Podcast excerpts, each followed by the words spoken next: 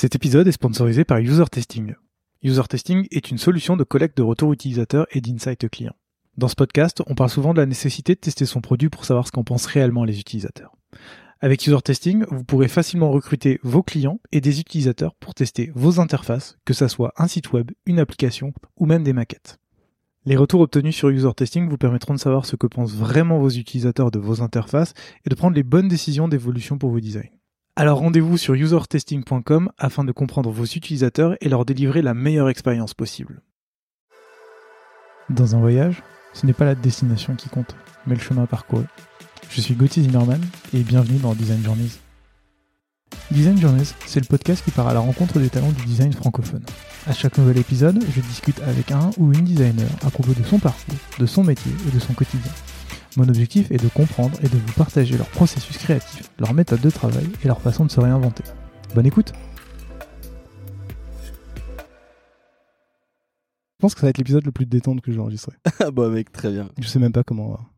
Est-ce que je commence en me disant... Salut Théo Salut Gauthier. Bon, on rigole beaucoup et je suis ravi de te recevoir dans cet épisode de Design Journeys parce qu'en fait, toi et moi, on se connaît depuis, euh, depuis 10 ans. Tout à fait. Euh, donc, du coup, euh, ça va être un peu plus chill et détente que d'habitude, je pense, cet épisode. Mais euh, pour ceux qui ne te connaîtraient pas, euh, Théo, est-ce que tu veux bien te présenter, s'il te plaît? Donc je m'appelle Théo Kopp et je suis actuellement euh, brand designer chez Matera depuis deux ans et quelques. Donc, euh, comme mon métier l'indique, j'ai fait une école de commerce. Donc, euh, évidemment, on aura l'occasion de revenir sur qu'est-ce qui m'a amené sur les chemins du design, alors que j'étais parti pour une carrière, peut-être dans le commerce, dans le marketing, que sais-je. Mais, euh, mais voilà, après, c'est ça l'évolution d'une carrière maintenant. euh, c'est qu'on n'est plus destiné à faire toujours la même chose et à faire exactement euh, ce euh, à quoi nos études nous ont prédestinés. Quoi. J'étais trop content de te recevoir. Je suis toujours très content de te recevoir dans le podcast. J'ai changé d'avis direct euh, Ouais. première poignée de main. Av- Avec le recul, tu sais. Euh, non, mais c'est que euh, toi et moi, on a fait la même prépa. On n'a pas fait la même école de commerce, mais on a un parcours un peu pareil. Genre, Mm. on a fait des études dans le market. On n'a juste pas choisi la même branche de design, mais, euh, mais on a choisi chacun, chacun son chemin. Du coup, effectivement, tu as fait une classe prépa. Tu as fait euh, l'EM Lyon. Yes. Et moi, je voudrais savoir comment t'en es venu à faire du design. Bah alors c'est extrêmement simple. Bah déjà, euh, tu vois, j'avais une bonne affinité créative euh, depuis toujours, euh, étant enfant. Enfin bref, ce genre de discours. Non mais en gros, j'ai toujours aimé faire un peu de création. Ça pouvait être du dessin, mais ça pouvait être de la musique ou etc. Donc là-dedans, ça m'a toujours parlé. Après, en fait, le design, j'y suis retourné finalement. Enfin, j'ai découvert plutôt en école de commerce en première année, tout simplement lorsqu'il y a eu finalement les premiers engagements associatifs. Et en fait, où euh, il fallait bien quelqu'un pour produire des visuels peut-être moches, mais des visuels quand même. Donc du coup, au début, c'était un peu faire des visuels euh, pour faire des visuels, quoi. Donc euh, c'était juste fallait remplir ce, ce poste-là. Mais donc en fait, j'ai commencé sur Photoshop, des trucs ultra basiques, très très moches que je n'assumerai jamais en public aujourd'hui.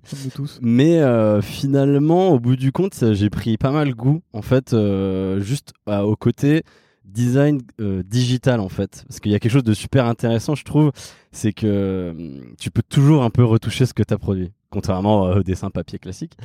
Euh, et donc, en gros, bah, en fait, petit à petit, je me suis plus intéressé à ça, tu vois, en mode pur autodidacte. Donc, tu vois, tu regardes des tutoriels, tu... surtout, tu t'exerces, c'est surtout ça. J'avais pris une sorte de régularité de produire des choses. Euh, elles étaient ce qu'elles étaient. Et puis en fait, après, euh, petit à petit, tu découvres d'autres outils. Donc je suis plus passé sur Illustrator. Et c'est euh, mon logiciel sur lequel je m'éclate le plus aujourd'hui. Et après, bah, de fil en aiguille, au fil des expériences, c'est devenu un vrai truc. Quoi. Ouais, parce que justement, donc tu le dis, c'est en arrivant en école. Là, on est en Yes. 2014, Euh, ouais, 2013. 2013, ouais. Ouais, c'est ça. Et toi, tu as fait pas mal de stages, j'ai Ouais. regardé, et, et ça m'intéresse quand même de revenir dessus. Bien sûr. C'est que tu as d'abord commencé dans le business and social media development. C'est ça, chez, chez, chez Mova. Ah ouais, tout à fait. ouais. Ah, j'ai vraiment été recherché très très Ah loin. ouais, t'es allé chercher très très loin. ouais.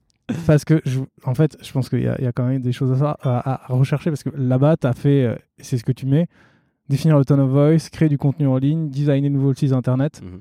Euh, C'est en 2014, ça fait à peu près un an du coup que tu t'exerces un peu. Comment tu. Enfin, c'est quoi? C'est T'es arrivé, t'as vendu des compétences de design, on t'a dit ok, refais un site internet Ou c'est plus. euh, on vous- dans, la, dans la boîte dans laquelle tu étais, vous voulez refaire le site internet et du coup, tu en as profité pour euh, progresser. euh, Ouais, en fait, euh, c'est pas exactement ça. C'est-à-dire que je suis jamais recruté. D'ailleurs, jusqu'à Matera, en fait, je suis jamais recruté en tant que designer. Ouais. Euh, c'est pas pour ça qu'on me recrute à la base. Donc, bon, bah là, c'était mon premier stage. Donc, de toute façon, c'était plus un stage à l'étranger, donc encore plus dur à, à trouver quand t'as pas d'expérience. Donc là, c'était vraiment un stage fourre-tout, on va dire, Mm. euh, dans cette boîte. Mais euh, en fait, à chaque fois, et ça sera un, un peu un leitmotiv dans mes expériences, c'est que euh, je remplis ma part du contrat, si tu veux, dans mon job de base, et après, j'essaie d'offrir plus, et euh, j'essaie de voir si, mon côté, tu vois, j'apporte ma valise de visuel, je dis, est-ce que ça vous parlerait à tout hasard euh, ce que je produis?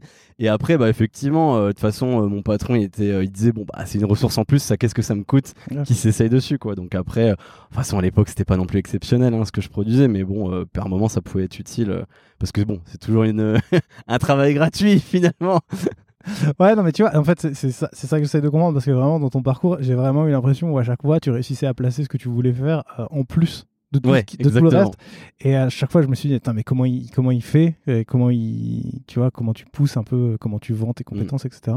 Bah, en fait, c'est assez intriguant parce que chaque expérience, je grignote entre guillemets un peu plus ou que je dévie, on va dire, un peu plus vers le design.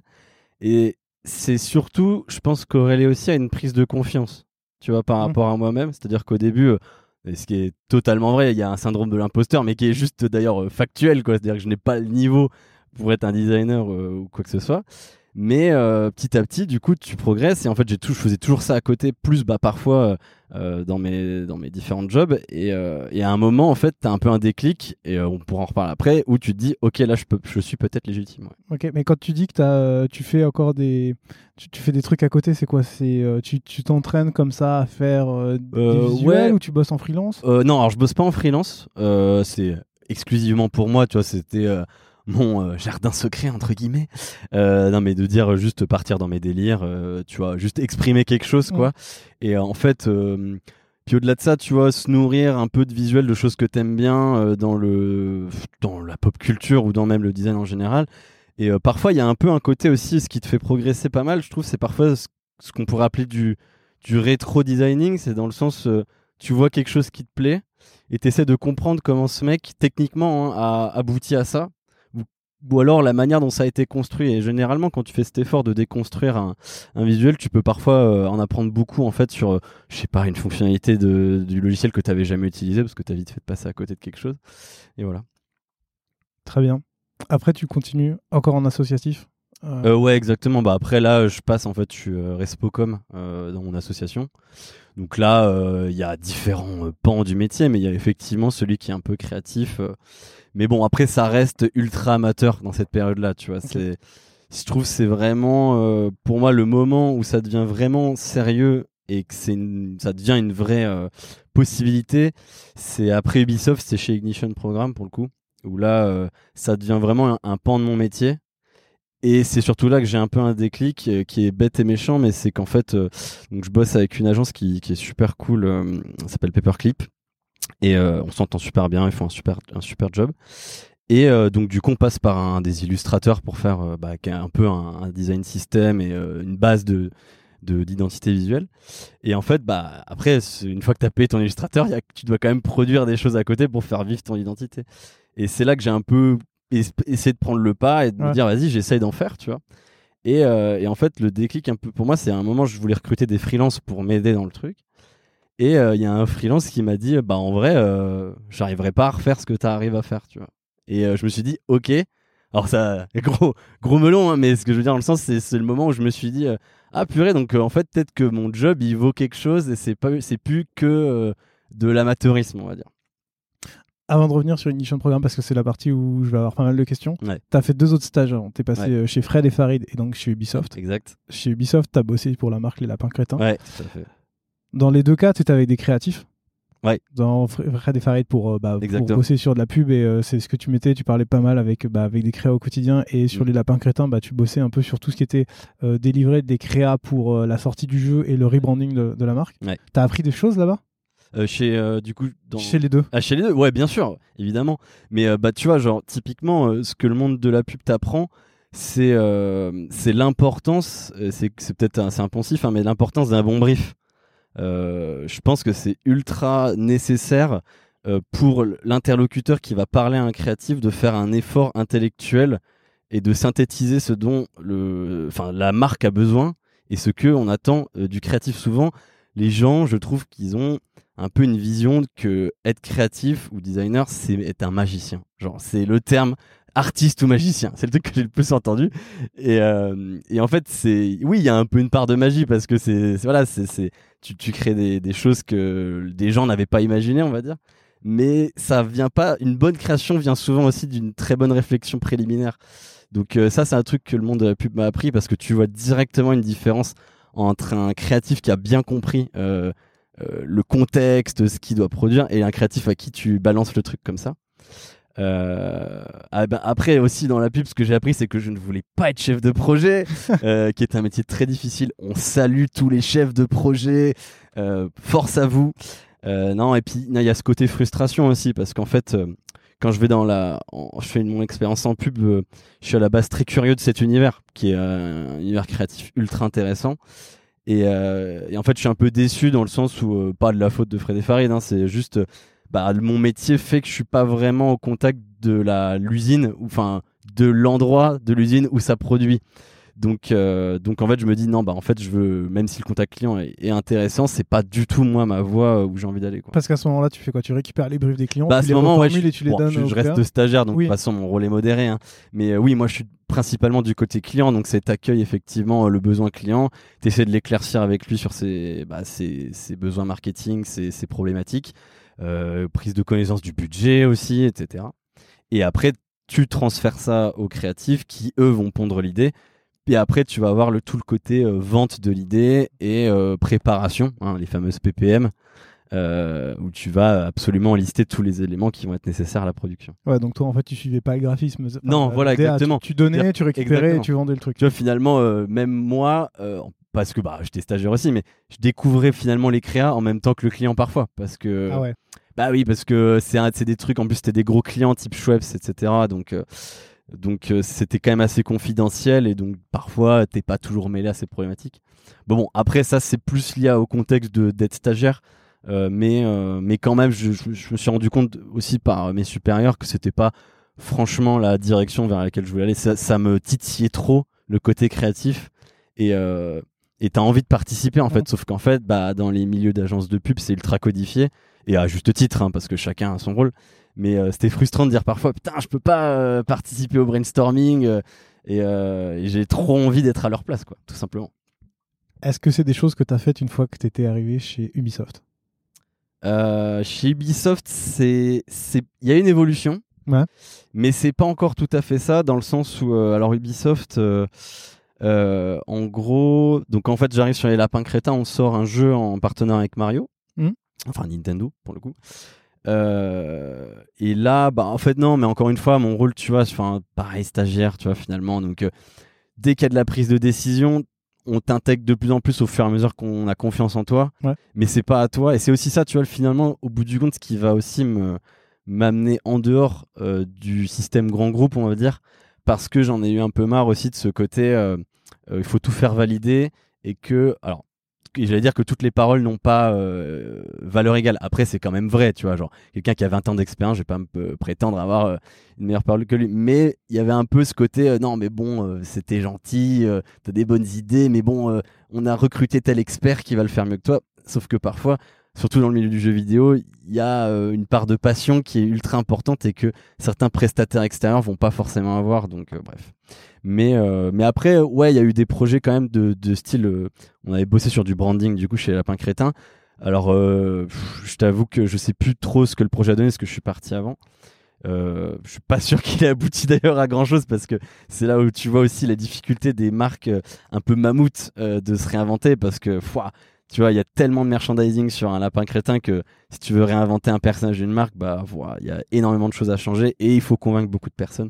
Donc euh, je crois que à ma connaissance, ça n'a pas euh, accouché d'un truc très concret, mais c'était quand même un exercice très intéressant.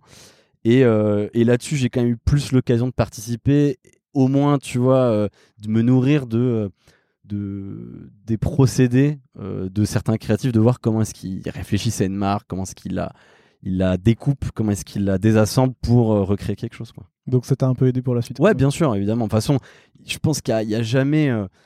Au, pire, ça m'a rien appris sur le design en tant que tel. je pense que sur le design en tant que tel, d'ailleurs, ça m'a pas appris grand chose parce que mm. c'était pas l'exercice fondamental, c'était plus des exercices de marque. Mais t'apprends euh, finalement sur euh, la manière dont les gens se décident, dont la manière dont les gens euh, imposent des idées ou les vendent. Et c'est assez intéressant aussi. Il y a un rôle non négligeable de vente dans le design. c'est un peu la, la, face cachée. Souvent, je dis aux commerciaux de matériel que je suis un commercial aussi, visuel, mais. je, je, vais t'en reparler tout à l'heure. Avant de parler d'Ignition Programme, il y a quand même une petite chose que tu as faite entre Ubisoft et Ignition, c'est que tu as fait du freelance. Ouais, très rapidement, ouais. Mais tout à l'heure, tu disais que c'est à partir d'Ignition que tu as réussi à prendre mm. confiance en toi ou en tout cas à assumer cette part de designer, mais quand même, tu as fait du freelancing.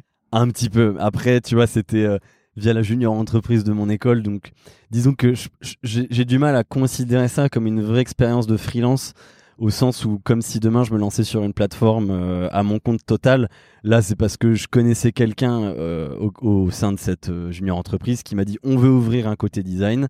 Est-ce que tu as envie d'essayer? J'ai une mission voilà, après la mission, c'était un truc, c'était une plaquette. Tu vois. Après, c'est, faut bien commencer quelque part. De toute façon, euh, c'est, c'est pas, tu vas pas commencer par un rebranding euh, d'une grande marque, mais, euh, mais ça a commencé là. Après, ouais. Par contre, c'était assez intéressant, c'est vrai. C'est vrai que j'y pense moins à cette expérience, mais elle, elle était très fondamentale aussi dans comprendre. alors, tu vois, je suis pas freelance aujourd'hui, mais en tout cas, si je le dis un jour, il y a cette notion de savoir choisir ses missions. Et pour le coup, là, euh, tu vois, moi, j'étais en mode euh, pas à mon compte, euh, juste envie d'essayer finalement. Et tu réalises que, encore une fois, sur le côté brief, sur le côté est-ce que le client sait ce qu'il veut, j'ai eu une mission qui s'est super bien passée. Genre, vraiment, le gars, qui sait, il sait exactement ce qu'il veut, ouvert d'esprit, et pas, tu vois, c'est ça qui est important dans un client, je pense en tant que freelance, c'est que le client sache quel est son espace dans la décision, dans la critique, etc. Là, c'était parfait. On avait trouvé un super équilibre où le gars euh, pouvait me challenger. Mais euh, voilà, il avait admis que s'il faisait appel à moi, c'est parce qu'il n'était pas designer.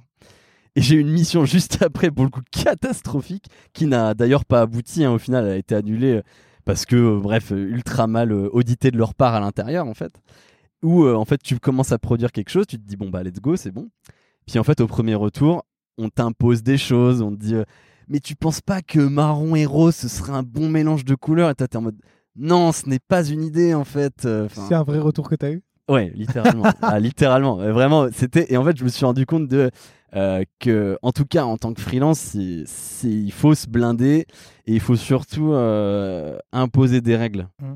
Tu vois, il y a une règle, encore une fois, j'ai jamais fait ça pour de vrai, mais que j'imagine ultra importante, c'est les allers-retours typiquement euh, que faire comprendre aux gens que c'est pas parce que tu es freelance que ton temps n'est pas précieux et que en fait c'est bien aussi de consolider de limiter les allers-retours pour que le client euh, se force à consolider mieux ses retours et être plus euh, pour que ce soit plus intelligible et plus objectif tout simplement. Je mettrai dans la description de l'épisode deux liens vers deux épisodes que j'ai enregistrés il y a pas longtemps avec Antoine Pelletier qui est brand mm. designer freelance et euh, Caroline Fourier qui est euh, brand designer chez euh, Shine mais qui était freelance aussi on parle en fait de tout ça hmm. dans le détail si ça ah. intéresse des gens. Du coup après cette expérience tu vas chez Ignition Programme. Tout à fait. Mais d'abord dans un premier temps comme content manager pas designer. Exactement. Donc tout à l'heure tu en as parlé un peu vous avez commencé à faire des illustrations. Ouais en fait si tu veux je rentre chez Ignition en tant que content manager. Donc à l'époque c'est un, un, métier à plusieurs tiroirs hmm. Euh, les deux principaux tiroirs au début sont euh, tout le content d'un point de vue rédactionnel, donc euh, effectivement rien à voir avec le design. rédactionnel d'ailleurs, dont je réaliserai que c'est pas forcément ma passion non plus. Hein. J'aime bien écrire, mais mais le SEO c'est un art tout autre et qui a ses propres codes, qui demandent une, une très grande exigence, une très grande connaissance. Et l'autre aspect c'est les réseaux sociaux. Et les réseaux sociaux, ça a été effectivement déjà une première porte vers un peu de design finalement. Mmh parce que euh, en plus bon euh, c'était euh, enfin on était une start-up mais pas on était autofinancé donc tu y vas quand même un peu plus à l'économie sur la production de contenu, les choses comme ça. Donc il y avait des, des choses qu'on produisait, style des vidéos, etc. Mais sur un peu le run quotidien de tes contenus, bah j'étais un peu en autonomie et ça me permettait un peu de me faire la jambe là-dessus et c'était sympa. Et après effectivement donc on avait cette ambition de faire un rebranding total d'Ignition. Et donc, on est passé par cette agence. franchement, on a eu un super projet. C'était, ça a été assez fluide. parfois, t'entends beaucoup de mauvaises choses, de, de mauvaises expériences d'agence, mais pour le coup, je fais de la pub les, mes petits gars de Paperclip. Ça s'était bien passé et franchement, on avait abouti à quelque chose de vraiment sympa d'un point de vue visuel. Mais, et, et vas-y. Mais, mais d'ailleurs, sur cette partie rebranding, c'est, c'est, on va dire, toi, tu es juste content manager à cette époque-là? Alors est-ce, ouais. Est-ce que tu participes au rebranding? En gros, c'est Ouais. là qu'il y a une bascule qui se fait un peu. C'est-à-dire que euh, ça reste, je reste quand même un observateur, Euh, mais dans le sens où c'est ce projet, il appartient à l'agence. Et comme je te dis, tu vois, là, pour moi, l'important c'est respecter l'espace de chacun des intervenants euh, du projet. Et en fait, moi, ce que j'ai fait, c'est que, en fait, avec mon, mon boss Léo de l'époque, on avait beaucoup réfléchi à qu'est-ce qu'on voulait d'un point de vue visuel. Parce qu'on avait quand même, lui et moi, euh, on n'était pas des designers, mais on avait une affinité avec ça. Et on s'était dit, on, vraiment, on a envie de donner une vision assez précise de ce qu'on veut et d'aller vers un style euh, graphique très précis. Donc du coup, on avait déjà fait cet effort de dire, ah ouais, ça j'aime vraiment bien, tu vois, ce style-là, ce style-là, ce style-là. Et après, avec l'agence, on a co-construit ça ensemble. Mais euh, effectivement, au début, euh, moi, je reste euh, dans la réaction, on va dire, dans le sens où c'est pas moi qui dis à l'agence, euh, j'ai produit un truc, on va le mettre dans le projet, quoi. Mais pour- bien comprendre, du coup, là, le brief que vous faites, c'est des briefs principalement sur des visuels ou aussi c'est même sur. Alors là, en fait, c'est une refonte totale. C'est en trois temps. T'as euh, bon bah un logo de base. T'as le site internet totalement à refaire. Et après, t'as un set d'illustrations qui peut se réutiliser euh, dans différents contenus, etc. Quoi. Plus euh, charte graphique, euh, etc. Et donc toi, tu étais sur le brief de tous ces éléments? Ouais, ouais, on était sur, sur le brief entier, quoi. Le brief se finit, enfin la, Ouais. la mission se finit, vous récupérez des illustrations. Du coup, tu peux, tu peux reparler un peu de ce que tu disais tout à l'heure ou toi, tu ouais, commences- carrément. Bah en fait, du coup, on a des super illus. euh, J'avoue, je me rappelle plus l'illustrateur qui nous l'a fait, mais c'était vraiment top. Euh, mais il y a toujours cette question quand tu finis un projet avec une agence, et c'est un peu parfois le l'engrenage un peu vicieux euh, qui est pas, enfin vicieux entre guillemets, qui est pas facile à, désamorcer. C'est que tu as une dépendance en fait euh, envers l'illustrateur ou en tout cas vers euh, l'agence qui t'a produit ces visuels. C'est parce que souvent les, boîtes n'internalisent pas la production de contenu et de visuels. Donc il y a ce côté purée, mais demain en fait je veux un visuel mais qui est pas du tout exprimé par les illustrations que j'ai en stock. Comment je fais? Donc en gros c'est un peu le pas la situation à laquelle on était confronté dans le sens où euh, j'ai pris assez vite les devants là-dessus. Mais on s'est dit euh, ça serait intéressant d'arriver quand même à produire des choses par nous-mêmes. Euh, et c'est aussi là où je trouve qu'on a fait un bon taf avec l'agence, c'est qu'on avait produit une DA qui était abordable en fait, pour euh, qu'en fait on puisse un peu reproduire l'identité qu'on a créée visuellement et qu'on soit pas obligé de repasser à chaque fois par le même illustrateur. Et c'est ça aussi qui est important euh, dans les livrables d'une agence, c'est de livrer une vraie charte graphique. Et souvent, euh, c'est un peu des livrables, je trouve, qui sont, ça dépend, mais qui sont quand même un peu laissés de côté. Euh, c'est ce côté livrer une recette, en fait. Il y a des couleurs, évidemment, etc. Mais par exemple, dans un système illustratif, en vrai, comment est-ce que tu vas dessiner tel objet, ou etc. Je trouve c'est assez important et c'est un truc qui est assez négligé. Et c'est un peu ça qui participe à la dépendance, finalement, à, au freelance, etc. Et qui rend difficile euh, le fait d'internaliser tout ça. Et donc nous, pour le coup, je trouve qu'on avait fait un bon job là-dessus parce que... euh, Mais du coup, c'est l'agence qui vous avait fourni une recette ou c'est vous qui avez démonté Euh, ou dans le brief essayé d'amener quelque chose de tel Non, franchement, l'agence avait fait une super, euh, un super taf là-dessus. Alors, ils n'avaient pas donné une recette euh, précise, mais en fait, c'était assez simple et bien précis dans l'usage des couleurs et un peu le style graphique général pour que ce soit reproduisible et voilà. Bon, après, euh, peut-être pas au niveau de l'illustrateur qu'on avait pris, mais euh, en tout cas pour que quand tu vois un visuel nouvellement produit, tu te dises ok, c'est dans la continuité quoi. Ok, et donc jusqu'au jour où ce freelance te dit que ce que tu as Euh, fait. ah oui, bah non, bah du coup, en fait, après, euh, si tu veux, pour euh, diverses raisons, je dois un peu quand même déléguer des choses de design parce que j'ai, bah, tu vois, le- la rédaction, etc. Il y a beaucoup, beaucoup de choses à faire. Et donc, je cherche bah, un peu un, ouais, un ou une freelance pour, pour m'aider dans tout ça. Et euh, donc, je vois différentes personnes et euh, bah, en fait, il y a un freelance qui me dit, euh, en vrai, bah ouais, je peux, je peux t'aider, mais je t'avoue, ça, tu vois, je saurais pas le refaire. euh, Honnête de sa part. Oh, Ouais, très honnête. Je, je le remercie. C'est c'est toi qui m'as lancé, mec. Euh, mais euh, non, mais du coup, t'as- c'est évidemment un peu grisant, mais surtout, t'as un peu un syndrome de l'imposteur qui se brise à ce moment-là. Parce que tu te dis que c'était quelqu'un en plus qui faisait franchement euh, du bon travail, tu vois, c'était pas euh, quelqu'un de médiocre ou quoi. Donc, euh, quand quelqu'un que tu dis t'as sélectionné parce qu'il fait du bon taf te dit, oh, franchement, ça tient grave la route ce que tu fais, ça te fait un petit déclic et tu te dis, ok, c'est donc peut-être possible pour moi aujourd'hui de m'identifier comme un designer.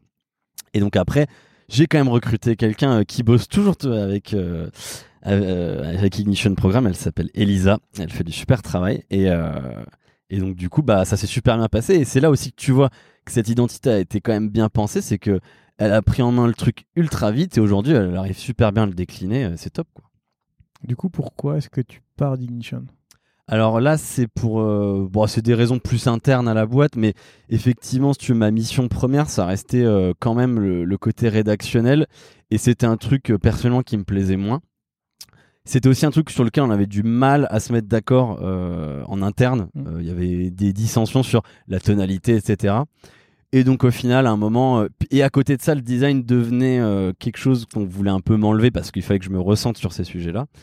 Et au final, on s'est un peu mis d'accord et tu vois, il y avait à un moment, il y a quelque chose qui se brise un peu, tu mm. vois et euh, une, tu sens qu'il y a peut-être une, vocation qui te parle. Et donc finalement bah on est on s'est mis d'accord pour arrêter. Et puis euh, et en fait bah tu vois finalement parfois les, choses sont bien faites parce que un mois plus tard je tombe sur euh, l'offre de, de, job de Matera et, go quoi finalement. Alors avant qu'on parle de Matera tu deviens brand designer. Et en fait j'ai l'impression que jusqu'à maintenant tu parles beaucoup d'illustration. Ouais. brand designer c'est plus que faire des illustrations. Euh, comment tu, tu, fais la jonction entre les deux? C'est là encore si tu fais des illus et en fait tu, par la chance du hasard, tu, réussis à passer sur la brand et, tu développes ça au fur et à mesure ou c'est toute l'expérience que tu as eue au fur et à mesure qui t'a permis de construire un. Hmm, c'est une bonne question. Euh, après, tu vois, brand designer, c'est-à-dire qu'en fait, euh, je deviens brand designer, mais finalement, je deviens pas euh, brand designer au sens où je crée pas une, une identité à la base quand j'arrive chez Matera. Je suis plus là pour en fait partir d'une identité qui a été créée Ok, alors je fais l'introduction directe. Euh, Matera, c'est un outil qui permet de gérer sa copropriété sans passer par un syndic professionnel. C'est tout à fait ça. Euh, toi, tu es arrivé en février 2020. Ouais. En janvier 2020, l'entreprise s'appelait encore Illico Pro et change, change, de nom et change de branding. Et c'est euh, l'agence Koto qui, qui fait le, rebranding. On en parle déjà dans, dans le podcast, principalement Mm. dans Case Study numéro 1 sur euh, Malte et le rebranding de Malte, parce que c'est Kanto aussi qui l'a fait. Je vous mets le lien dans la description. Du coup, toi, tu arrives à peu près deux semaines après la mise en place de cette nouvelle identité. Ouais, c'est ça, un mois à peu près. Ok. Et, euh, et en fait, ouais, effectivement, donc le, projet est terminé. Et en fait, euh, j'arrive en fait et je dois. Mon rôle, en fait, finalement, c'est. Il y a deux choses. C'est donner vie bah, c'est ce côté-là, tu vois, internaliser euh, la production chez nous, chez Matera, pour que voilà, on soit pas dépendant de quelque chose et qu'on puisse euh, créer de nouvelles choses de manière constante. Quand tu dis ça, c'est internaliser. Encore une fois, c'est principalement de l'illustration ou c'est euh, Ouais, à la base, c'est principalement, principalement de l'illustration et et après aussi sur tout ce qui va être contenu web. Donc il y a une part aussi du XUI, on va dire entre guillemets, euh, j'emploie ces grands termes, mais bon, on reste sur du, du, de la conception de landing page, hein, pas, pas de product. Mais, euh, mais base, c'est ça, quoi. C'est refournir en fait la, bibliothèque d'illustration. Euh, et en fait, il y a aussi un rôle qui est d'ailleurs assez assumé. mais on reparlera du projet en tant que tel de, de rebranding de Matera. Mais il y a ce côté, c'était assumé que c'était une V0 en fait et qu'il y avait des choses à améliorer et qu'elle n'était pas encore à son plein potentiel. C'était en fait un chapitre 1 et que euh, mon rôle allait être aussi de pousser ça vers d'autres horizons pour euh, la rendre un peu plus, euh, au, enfin, au plus haut niveau. quoi. C'est intéressant que tu dis ça parce que les deux questions que je voulais te poser dans un premier temps, c'était comment tu abordes le fait d'arriver dans une entreprise qui vient de changer de marque et sur laquelle en fait tu dois juste, entre guillemets, juste, hein, bah, la faire continuer. Mm. Et, entre, ensuite, comment tu t'acclimates à cette nouvelle marque? Donc, du coup, je vais un peu changer ma question en. Euh, si tu arrives et que c'est une V0, c'est quoi la suite? C'est quoi mm. tes objectifs? C'est quoi ton rôle? Qu'est-ce que tu dois faire autour de tout ça? Parce que j'imagine que l'acclimatation, en fait, c'est toi qui vas la développer au cours du temps. Ouais. Bah, c'est assez intéressant. C'est-à-dire qu'en fait, tu arrives et. Euh, et, et, là, tu vois, c'est ce que je te parlais dans les livrables, c'est qu'effectivement, j'ai pas de recette. Donc euh, j'ai un set de couleurs, j'ai 10 illustrations, un style quand même que tu comprends hein, au, premier, au premier regard. mais euh, mais j'ai pas de recette. Donc en fait, je me dis euh, merde. Donc en fait, euh, vraiment falloir que je me fasse la main sur ça. On en revient au début où tu rétro, ouais, un peu. rétro. Exact, exactement. Mais en fait, il y a un truc, c'est c'est que je suis pas. En fait, j'arrive et, et tu vois, même dans mon recrutement, c'est-à-dire que euh, on m'avait demandé de faire, tu vois, un peu un truc test euh, où je, bah, je devais un peu proposer des illustrations, etc. Et tu vois, j'avais senti quand même que dans le style d'illustration qui avait été proposé, c'était pas très euh, judicieux, je trouvais, pour la marque. Je m'explique.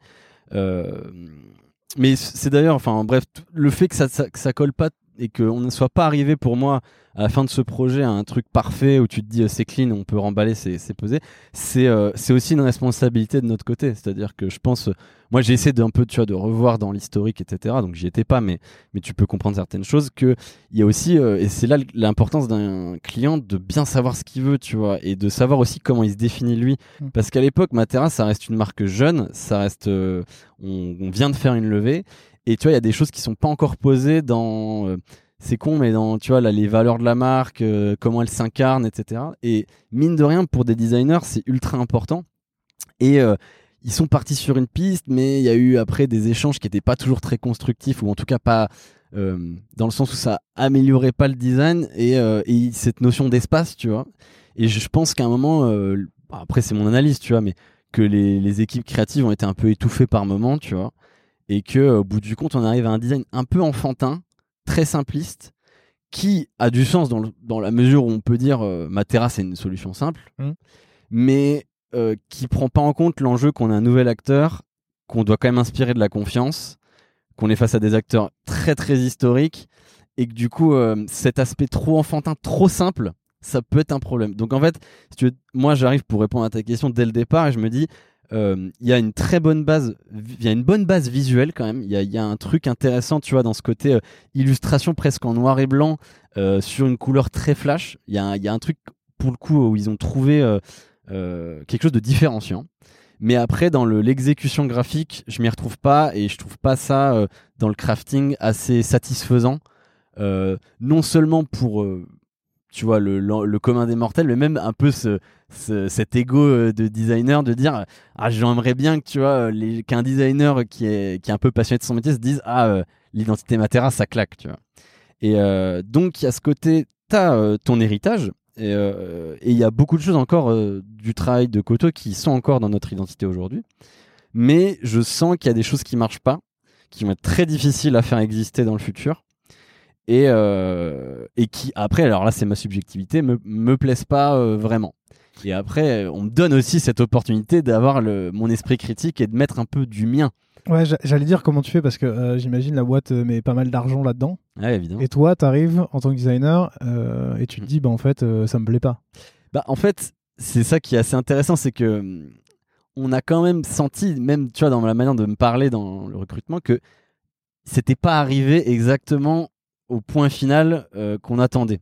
Donc de toute manière, il y a quand même eu ce- cette lucidité de dire, euh, on a craqué un truc, mais on sent que c'est pas, c'est pas parfaitement satisfaisant. Donc déjà de ça, t'as quand même euh, une acceptation. Et encore une fois, moi, j'arrive pas en disant, euh, ouais, on va tout jeter, on va tout refaire. Mm. C'est je me dis, et, et c'est ça qui est assez marrant, c'est que tu peux voir, franchement, si je faisais un historique de mes visuels de 2020 aujourd'hui, tu peux vraiment voir une, des choses qui se testent et des choses qui restent et d'autres qui partent d'ailleurs. C'est-à-dire qu'au début, euh, si tu vois le style de Matera, bon, il y a encore des vieilles illustrations sur le site, euh, principalement, c'est très crayonné, euh, un peu un style très simpliste. Donc au début, je m'essaye à ça. Et, euh, et là, je réalise que bon, bah, c'est intéressant quand même, mais que d'un point de vue production, alors déjà, ça correspond moins à moi à mes skills. Que Je sais utiliser une tablette graphique, etc., évidemment. Mais moi, je suis plus dans le vectoriel, quoi. Et euh, l'utilisation d'Illustrator, etc. Et, euh, et euh, le, un méchant click and point euh, avec tes courbes de Bézier, quoi. Et, euh, et donc, du coup, ça pour dire quoi Euh, bah, En fait, je me dis, en fait, Matera, c'est une boîte qui va beaucoup grandir. Et il faut avoir cette notion, et c'est là que je suis quand même content parfois d'avoir fait des, un cursus commercial, parfois, ou market, parce que tu tu t'enfermes pas dans une bulle proprement juste artistique, tu essaies aussi de comprendre euh, un peu comment structurer ton tes besoins de demain.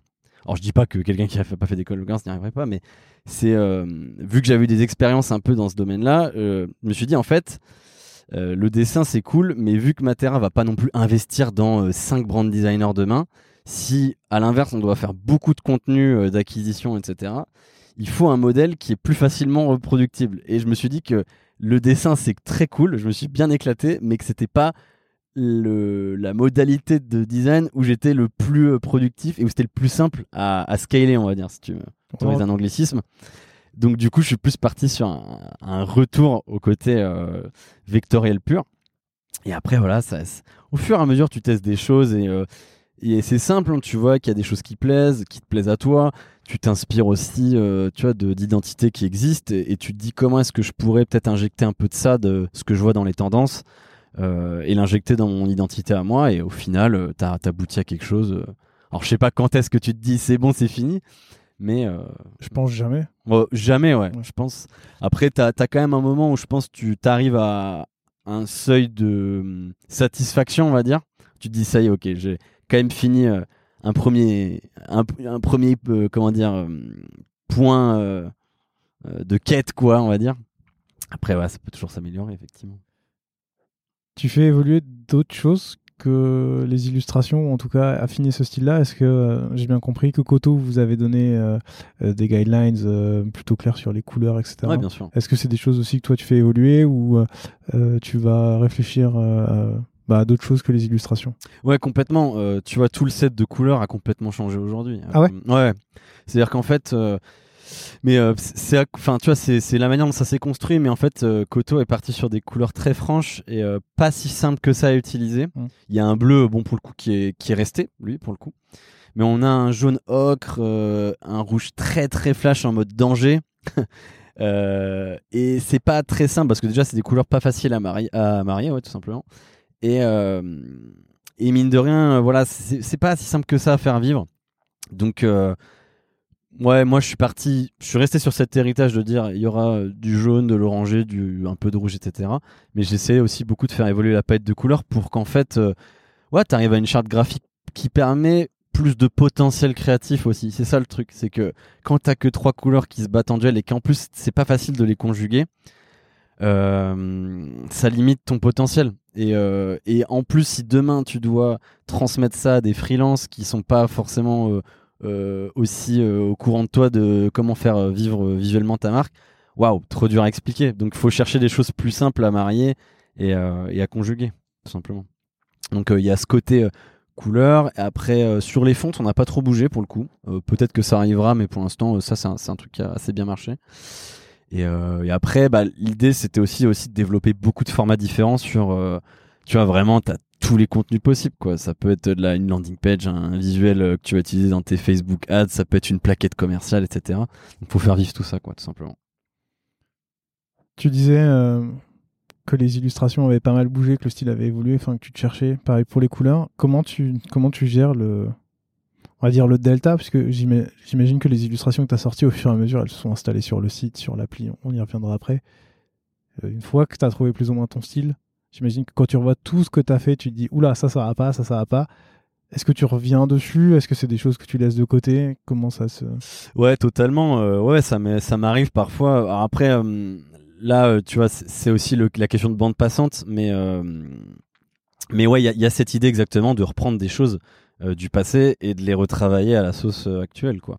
Donc après, ça, je le fais un peu en fonction des besoins et on va dire, euh, ouais, voilà, du besoin, de la nécessité de changer ce truc-là. Donc, euh, mais tu vois, par exemple, le site internet, c'est assez paradoxal, hein, mais c'est un, un des contenus, c'est un peu frustrant, mais c'est un des contenus qui contient le moins de mes illustrations parce que euh, c'est aussi un truc qu'on a toujours discuté un peu de vouloir faire évoluer, etc. Mais voilà, c'est le monde des startups. Parfois, t'arrives pas à faire prioriser ce sujet, etc. T'as d'autres trucs beaucoup plus urgents. Et au final, c'est paradoxal, mais c'est un des contenus sur lequel j'ai le moins bossé, alors que c'est un de ceux qui m'intéresse le plus. Mais là, bon, justement, c'est une bonne nouvelle parce que là, on va rebosser dessus pour de vrai euh, et remettre ça bien à plat. Mais, euh, mais ouais, donc euh, il y a forcément ce besoin de revenir en arrière sur tes élus, tu vois. truc con, mais combien de fois j'ai retravaillé un visuel d'une pièce, d'une pièce de monnaie, tu vois. J'en ai fait tout simplement quoi. Mais je sais pas, des centaines. non, je rigole. Mais euh, ouais, besoin de retravailler parfois. Ouais, c'est normal. T'es rattaché à quelle équipe? Alors, euh, rattaché à l'équipe marketing, donc euh, qui contient deux pans, hein, le pan acquisition et le pan brand. Mais, mais si tu veux, dans ma manière de fonctionner, j'ai été très longtemps un one man one man band. Tu vois, genre il y a très longtemps, c'était assumé que j'avais pas vraiment de manager. Mhm. Euh, donc en fait, je bossais avec euh, le head of growth de Matera, donc on, avait une super relation, mais on avait un peu convenu lui et moi que bah voilà, c'était difficile euh, d'être critique euh, l'un envers l'autre. donc on avait un bon fonctionnement sur quels étaient les besoins, etc. Mais pendant longtemps, j'ai quand même été un peu à mon propre compte, ce qui a été super intéressant pour le coup, parce que là, je peux vraiment dire que j'ai connu une phase de liberté absolue. Donc trop bien pour tester, pour explorer, etc. Après là, c'est parfait, c'est le bon timing. On commence vraiment à, à justement euh, donner un peu plus de, de corps à cette équipe marketing. Je recrute un brand designer. J'allais poser la question de est-ce que t'es tout seul ou pas, donc Voilà, venez, venez, j'en ai marre d'être seul. Non, je rigole. là tout- dans la description pour les personnes qui Évidemment. s'intéressent. Non mais voilà, donc euh, tout simplement pour euh, étayer cette équipe et euh, qu'on puisse euh, au sein même du design euh, se perfectionner dans, dans différents euh, dans différents domaines quoi. Aujourd'hui, t'es sous un head of un ou une head of bah, du coup là je suis sous ma CMO, euh, Ok. Béatrice Picard que je salue. Bonjour Béatrice. Comment vous travaillez ensemble du coup maintenant? Est-ce que tu le disais quand tu étais tout seul, bah, tu pouvais faire un peu tout ce que tu voulais. Maintenant, comment se passe la relation? Comment En fait, ça a pas trop changé. euh, C'est-à-dire que, bon, bah, tu vois, Béatrice et moi, on a, on a beaucoup de one-one, euh, mais pour discuter finalement, tu vois, euh, de sa vision de marque, de, des grands projets qu'on va essayer de prioriser euh, et euh, voilà, comment on conjugue ça au budget. Après, dans ma manière de fonctionner, ça change pas grand-chose parce que j'ai très vite. et grâce au Covid, entre guillemets, j'ai eu un, besoin assez immédiat de structure et de demande créative parce qu'en fait, en fait, tu te retrouves en télétravail avec tout le monde. Tout le monde te parle sur Slack. Et en fait, tu réalises que tu peux pas consigner dans ta tête tous les besoins de Slack. Donc, euh, donc en plus, en, en plus, c'était juste après mon arrivée. Donc en plus, t'as même pas trop éduqué les gens à, à ce qu'ils comprennent. euh, ouais, ça, ça tombe vraiment dans mon giron ou pas. Donc, euh, on me sollicitait pour des présentations PowerPoint comme pour des illustrations. Donc, euh, voilà. Tu bosses quand même sur des présentations PowerPoint Non, plus maintenant. Non. Justement, mais ça fait partie des choses qu'on en reparlera. C'est très important sur la notion de rendre des les gens autonomes. Ça, c'est très important dans la notion de design. C'est pas simple, mais c'est très intéressant. Non, et du coup, en fait, euh, j'ai beaucoup bossé direct sur Notion, en fait. Et euh, j'ai créé un dashboard, mais euh, rien de sorcier, quoi. Mais juste pour qu'en fait, les gens se forcent à avoir la discipline de créer des tickets. Et après d'essayer tu vois de mieux définir leurs besoins donc j'ai fait des templates etc pour qu'ils soient bien guidés qu'ils soient pas perdus et, euh, et derrière ça bah tu priorises euh, tu essaies de faire le tri entre tu vois euh, je priorise pas mal parfois entre euh, est-ce que c'est un projet en interne est-ce que c'est un projet qui va plutôt toucher les prospects donc qui va avoir un peu un impact euh, direct sur euh, l'acquisition sur tout ça la brand. Et, euh, ça m'a vachement permis pour le coup de me structurer euh, et de perdre beaucoup moins de temps euh, dans ma manière de, de designer en fait. euh, mais, ça, cette façon de priorisation, c'est marrant parce que c'est la première fois où j'en parle vraiment avec un brand designer. Mm. C'est euh, qui, te le donne? C'est toi, tu, tu te dis en fonction de si c'est interne ou en externe. Est-ce que ta CMO va elle aussi regarder? Est-ce que tu as des enjeux business qui font que. Je pense que c'est un alignement en fait par rapport aux objectifs de l'équipe. C'est-à-dire que c'est ça aussi pour moi qui est important de comprendre. c'est que quand tu es brand designer, bon bah effectivement tu as un côté très créatif dans ton job, c'est génial. Mais euh, je pense qu'il faut pas oublier aussi que tu on bosse pour une boîte et que mine de rien le but c'est aussi de l'aider à grandir euh, et que c'est pas que un truc égocentré où tu produis un truc pour toi. Donc euh, en fait, il y a toujours ce, truc de j'ai envie de me faire un petit plaisir, je me priorise une petite illu, etc. Mais il y a ce côté d'alignement avec ton équipe de dire bon bah en fait là on a un tel on a un super gros projet. Euh, euh, tu vois, pas, typiquement en ce moment on bosse sur un welcome kit qu'on va envoyer à nos, bah, nos nouveaux clients. Et donc tu as toute une production pour que ce soit, euh, tu vois, tu vois typiquement euh, les trucs où c'est des, euh, tu vas faire des beaux visuels qui vont être ensuite imprimés, etc. sur une boîte.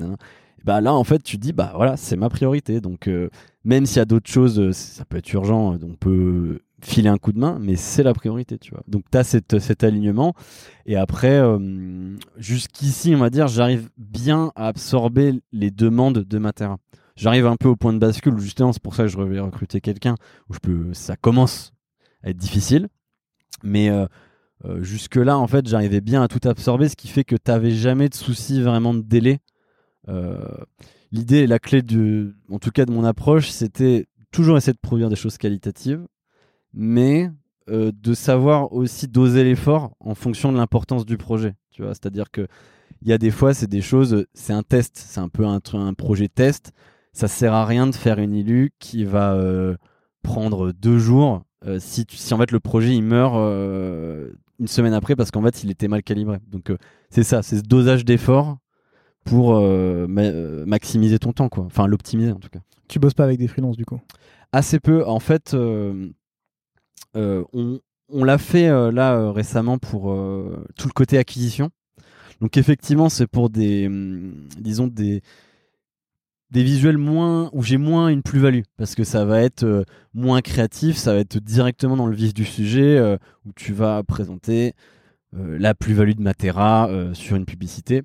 Après, je reste assez dubitatif de cette méthode euh, dans le sens où euh, pour avoir des freelances, je pense qu'il faut être tout à fait capable, enfin, il faut vraiment faire un effort d'onboarding de ces freelances. C'est pas parce que c'est des freelances et donc des gens pas connectés directement à la boîte euh, qu'il faut euh, attendre d'eux qui peuvent s'adapter comme ça en un claquement de doigts. Et c'est un peu aussi une erreur, je trouve assez commune, de dire bon, bah, je prends un freelance, euh, il va, je vais lui donner une feuille où je vais lui mettre les couleurs et puis il va réussir à me produire un truc. Moi, je suis plutôt de l'école de ceux qui veulent des freelances sur du long terme. Donc, pour l'instant, c'est pas le truc sur lequel on se concentre le plus. Mais j'en suis convaincu parce que je vois très bien que hum, quand tu prends un freelance un peu à l'arrache comme ça et que tu demandes de produire beaucoup de quantité et que t'as pas vraiment eu une phase d'échange ou euh, même toi, tu vois, même moi euh, sur la charte graphique nouvelle là qu'on qui a abouti aujourd'hui, j'ai pas encore tout posé parfaitement, tu vois, dans le marbre. Donc euh, le mec il se retrouve avec un truc, euh, tu l'as pas bien appris à l'utiliser, tu vois, tu l'as pas fait des do's and don'ts très précis. Euh, et c'est pas toujours simple pour lui. Donc du coup, au bout du compte, t'es un peu frustré parce qu'il produit un truc pas exactement comme euh, tu l'imagines. Euh, et donc du coup, je suis pas toujours très partisan, euh, en tout cas, de le faire comme ça, enfin d'y recourir comme ça sans travail préliminaire. On va dire. Ouais, cette notion d'onboarding et de t'assurer Ouais, que. c'est ultra important. Je veux dire, ouais. c'est, des gens ils connaissent pas ta marque. Ils, ça se trouve, ils ont même tu vois leur propre personnalité visuelle. Donc, tu vois, c'est trop dur euh, de. Surtout que voilà, en vrai, je pense que l'identité matérielle est pas si simple que ça à utiliser. Euh, donc ouais, je pense il y, a, y a un travail à faire, tu vois, de, de bien expliquer aux gens et de les, de les aider à produire un truc euh, quali quoi. T'estimes que la recette que tu as mise en place Ouais. euh, aide quand même plus facilement cet onboarding que dans des entreprises où tu as moins de guidelines précises?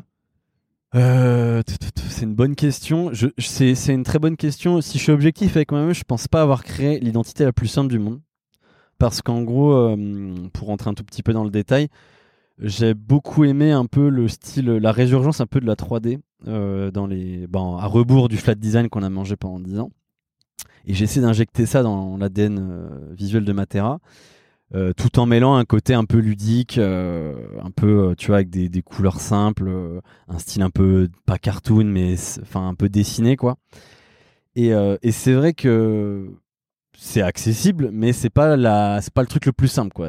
C'est pas t'assembles juste des carrés et des ronds euh, dans tu vois les ADN un peu start-up simplistes et qu'on voit souvent. Donc c'est j'ai pas créé le truc le plus simple et je le reconnais. Et je me dis qu'un jour de toute façon il faudra euh, peut-être repasser par une case rebranding pour euh, re-rendre ça plus simple. Euh, et, tu vois, il y, y a un truc super intéressant aussi, c'est à quel point c'est devenu un projet personnel, en fait. C'est-à-dire que, euh, et ça, pour le coup, je l'assume totalement, c'est pas ça, entre guillemets, mais c'est une identité qui est trop reliée à moi. C'est-à-dire que. euh, Du coup, qu'est-ce qui va se passer quand tu as un ou une brand designer qui va vous rejoindre? Le but, c'est quoi? Ah bah- d'essayer de trouver quelqu'un qui correspond à ton ADN ou de... C'est une bonne question. Euh, non, pas forcément. Je pense qu'en fait, ça va plus être.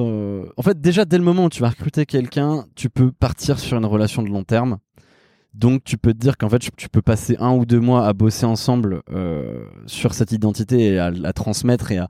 Tu vois, après, en plus, tu vois, le brand designer qui, ou la brand designer qui va arriver, va pas forcément direct faire des illus. Euh, ça va être, euh, enfin bref, j'ai pas tout le détail encore de la répartition des choses, mais c'est un truc qui va plutôt rester entre mes mains.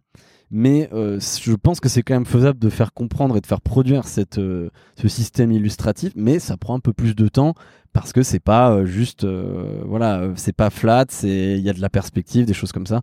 C'est pas toujours simple à manier au premier abord. Mais après, moi, ce que je vais regarder tout simplement, c'est c'est le souci du détail, tu vois. Ça, c'est un truc con, mais tu vois, les trucs qui ont de la personnalité, c'est pas forcément un truc qui va ressembler à ce que je fais, mais je vais me dire, purée, le, la personne là, elle a tellement mis de de, du sien dans ce qu'elle a produit qu'en fait, tu te dis, c'est quelqu'un qui va se donner à fond pour essayer de comprendre ton identité et il y a moyen en tout cas qu'elle y arrive. quoi. Très clair.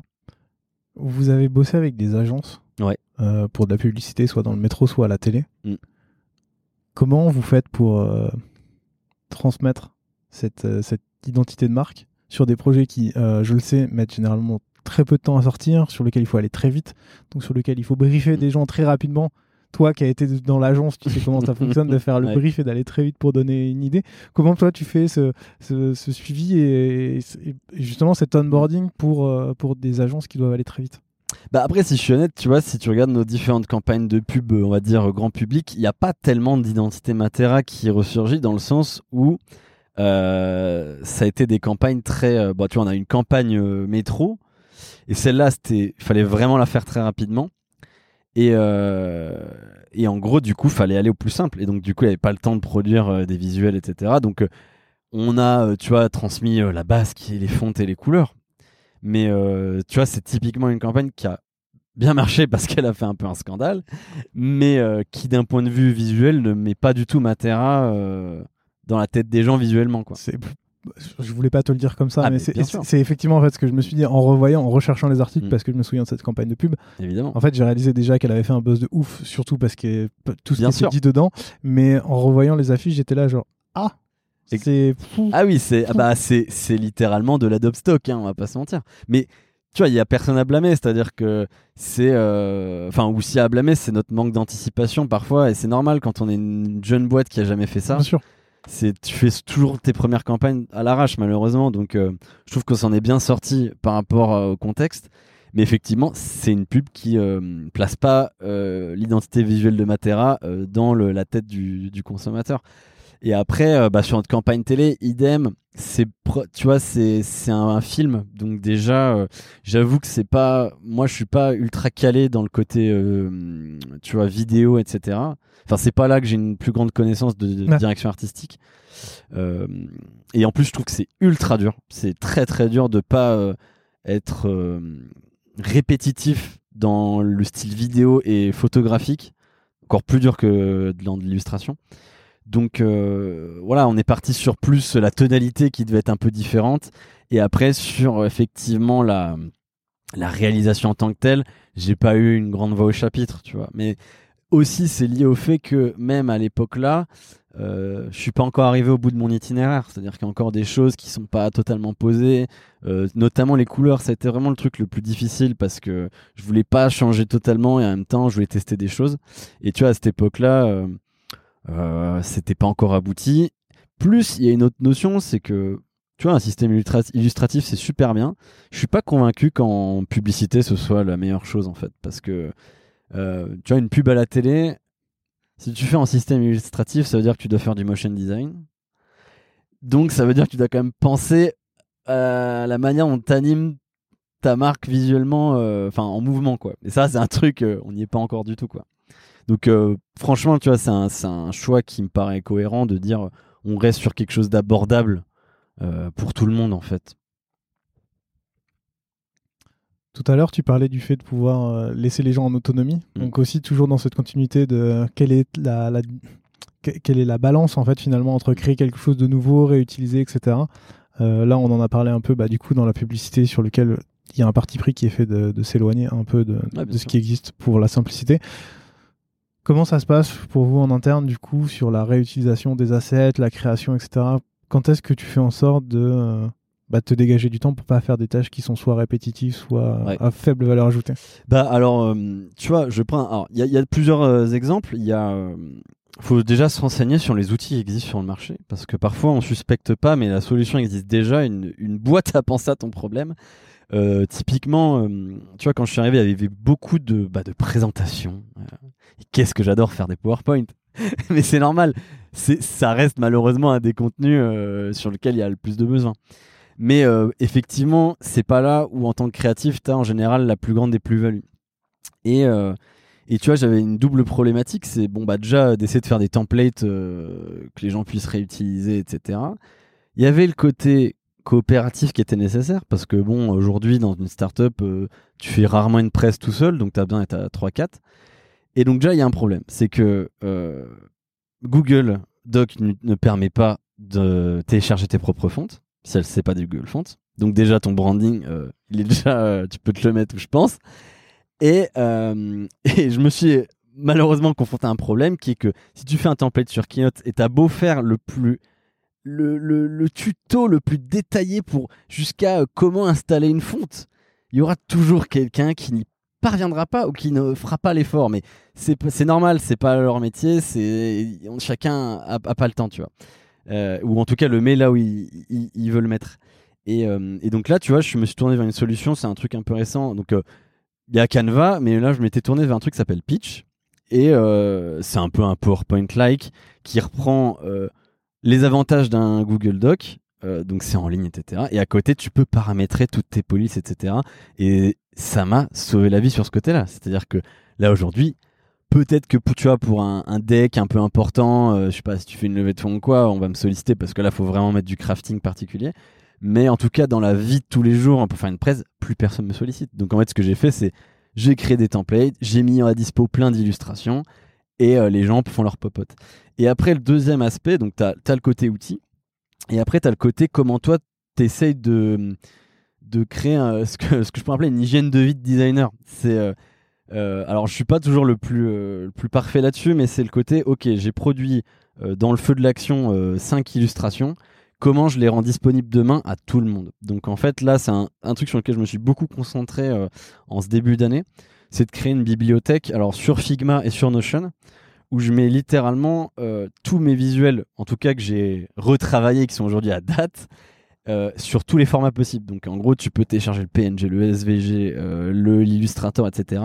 Et ça fait que, en vrai, demain, un, product designer comme, euh, je sais pas, le commercial qui fait euh, sa presse PowerPoint, il peut y avoir accès et il peut l'utiliser sans avoir à me solliciter. Et ça, tu vois, c'est déjà un truc. Euh, alors, je pense pas que c'est encore la feature la plus utilisée dans ce que je produis.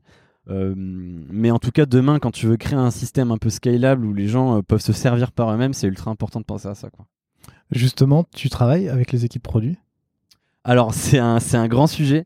Euh, et alors, on travaille ensemble, mais tu vois, et ça typiquement, c'est euh, une erreur entre guillemets qu'on a faite, c'est que quand on fait notre rebranding de Matera, on ne briefe pas l'agence pour qu'elle repense l'identité visuelle pour le, la brand générale et pour le produit.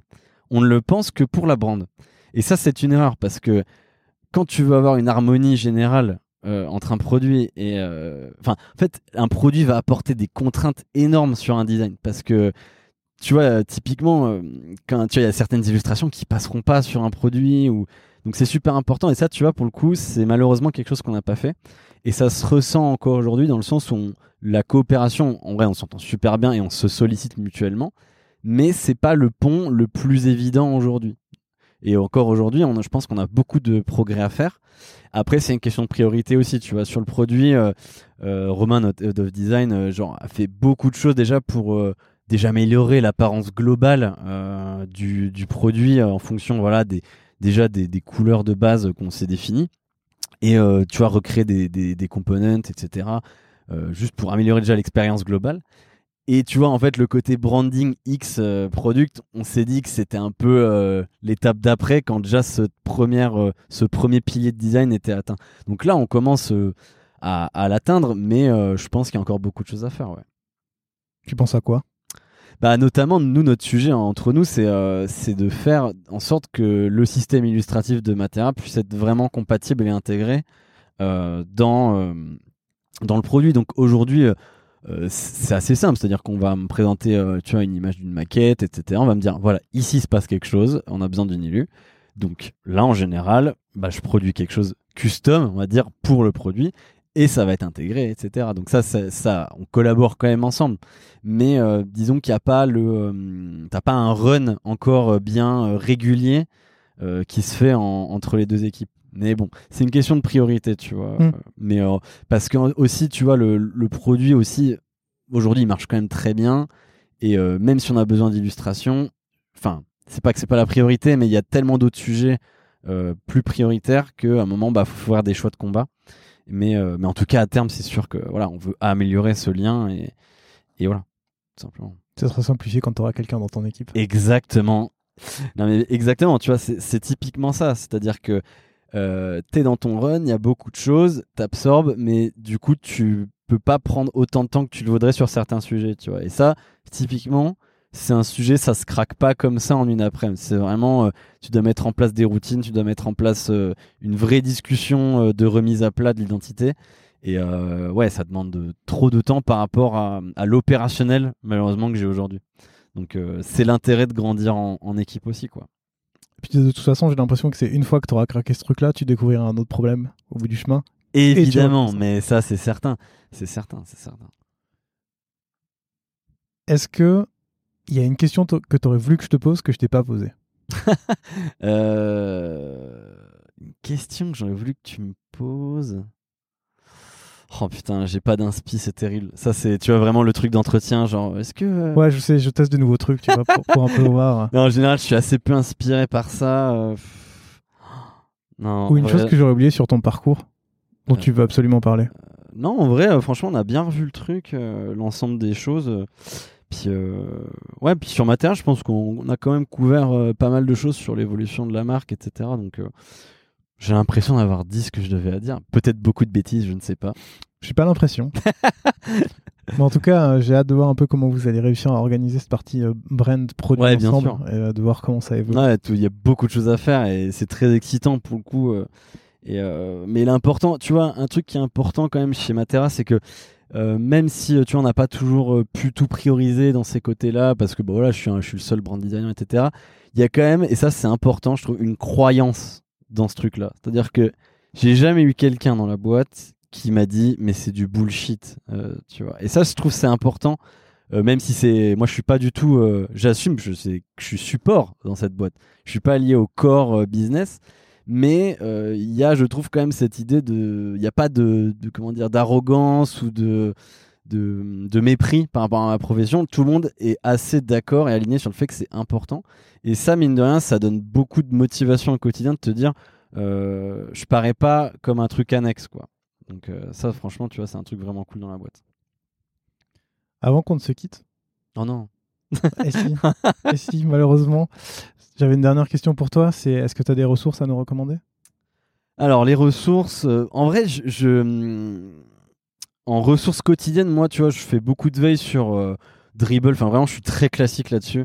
Tu sais, j'ai installé, euh, je sais plus comment ça s'appelle, Panda, il me semble. Hein. donc, as, ça, ça concatène tous les tous les contenus existants des awards de Dribble, Behance, etc. Donc ça, c'est un truc que j'utilise énormément. Et donc moi, je me fais euh, ma petite veille quotidienne où je sauvegarde un peu les trucs que je trouve intéressants, etc.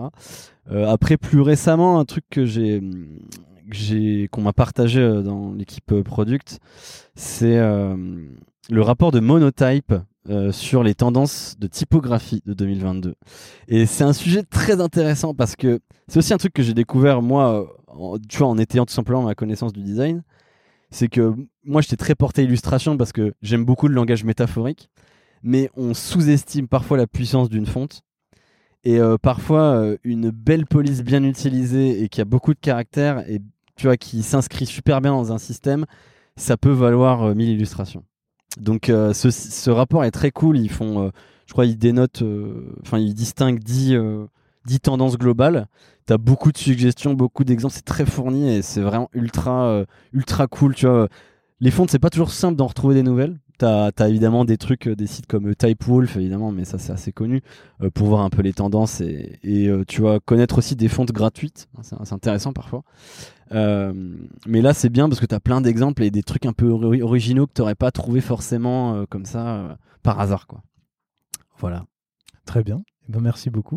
Merci à toi Gauthier. Si quelqu'un veut te contacter de, pour, pour le poste Je mettrai encore une fois le Ouais, bien sûr, bien mais si quelqu'un veut te contacter pour parler de, bah, de ce que tu fais chez Matera, discuter avec toi, on les renvoie vers. euh, Bah, vers mon adresse mail, tout simplement. euh, donc, euh, théo.kopf. Ouais. Arriverez-vous à écrire ce nom de famille Normalement, il y a ton nom dans le nom. C'est vrai. Donc ça devrait. matera.eu mais euh, bref au pire vous me trouverez sur LinkedIn hein, c'est c'est d'autant plus simple Je mettrai le lien vers ton LinkedIn et euh, ton mail directement dans, dans la description aussi, comme ça tu pourras te faire contacter pour tout- toutes les questions qu'ont les gens pour toi. trop bien Théo, merci beaucoup Merci, de, Gauthier. de- de m'avoir ac- accordé ce temps-là et puis un euh, plaisir à très bientôt. à bientôt Salut. ciao Merci d'avoir écouté cet épisode jusqu'au bout. Si vous l'avez aimé, n'hésitez surtout pas à vous abonner sur votre application de podcast préférée. Vous pouvez aussi mettre 5 étoiles sur Apple Podcast, c'est ce qui m'aide le plus à faire découvrir l'émission. À très bientôt.